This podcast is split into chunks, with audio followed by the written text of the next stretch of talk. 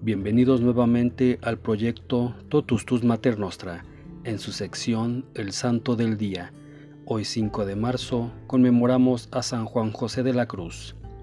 San Juan José de la Cruz es un santo franciscano italiano que nace el 15 de agosto de 1654 en la bella isla de Ischia, Italia, en el mismo Golfo de Nápoles, de padres nobles y piadosos educado cristianamente con los padres agustinos.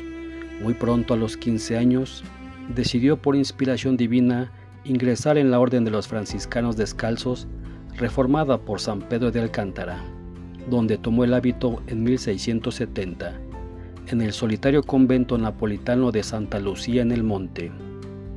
Contribuyó a su decisión Fray Juan de San Bernardo, franciscano descalzo de esta reforma, venido de España para establecer en Italia la reforma alcantarina. Llegó a Esquía y conquistó el corazón del joven para la causa que predicaba. A partir de este momento, decidió consagrarse enteramente a Dios. Sus biógrafos hablan elocuentemente de la profundidad y seriedad con que optó por la vida religiosa. Se comentaba la heroicidad en la práctica de las virtudes desde sus tiempos de noviciado concluido en enero de 1671 con la profesión religiosa.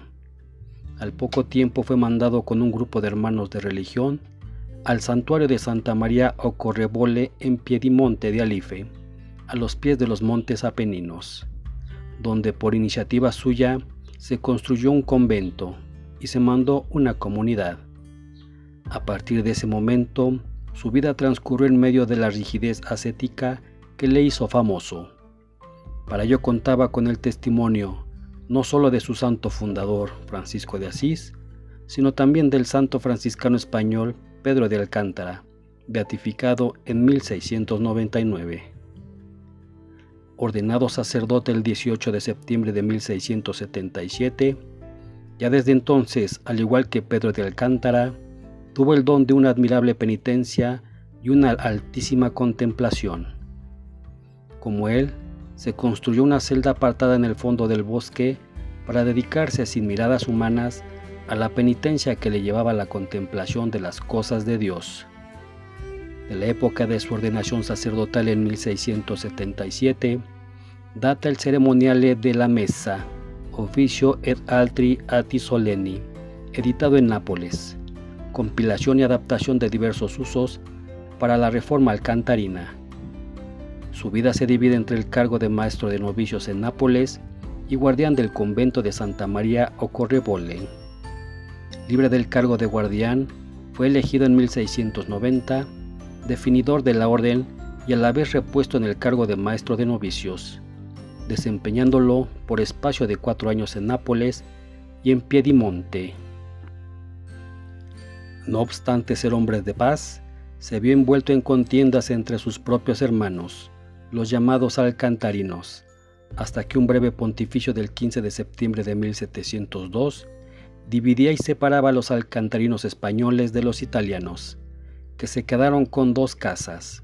San Juan José luchó por defender la provincia italiana, de la que fue nombrado provincial en 1703, y se dedicó a imponer una severa observancia de la regla franciscana. Acabado su mandato, se quedó en Nápoles invitado por el arzobispo Francisco Piñatelli para dirigir 73 monasterios y retiros en Nápoles y posteriormente en la cercana diócesis de Aversa. De ese modo se consagraba como padre espiritual, guía de almas y reformador de casas religiosas. A él acudían como experto director de conciencias, infinidad de personas buscando ayuda espiritual. Incluso le buscó con este fin San Alfonso María de Ligorio.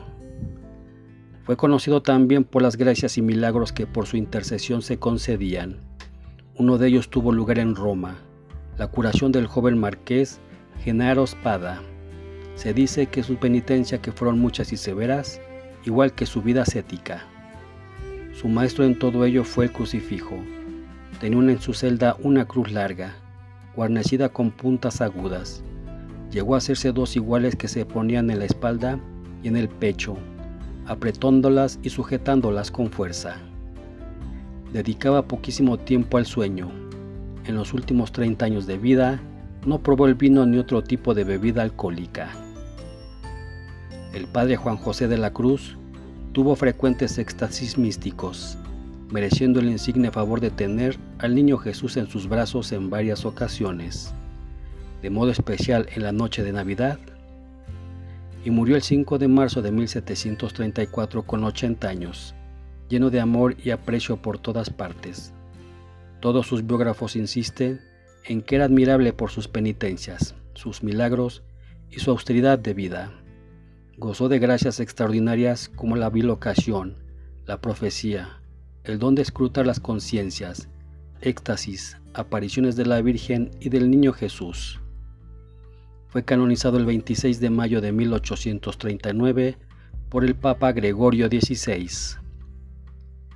Este día también conmemoramos a San Cristóbal Macasoli, San Conón el Hortelano, San Eusebio Palatino, San Focas, San Jerásimo, San Quierano, San Lucio, San Teófilo de Cesarea, San Virgilio de Arles, Beato Jeremías de Valaquia Kostiskik.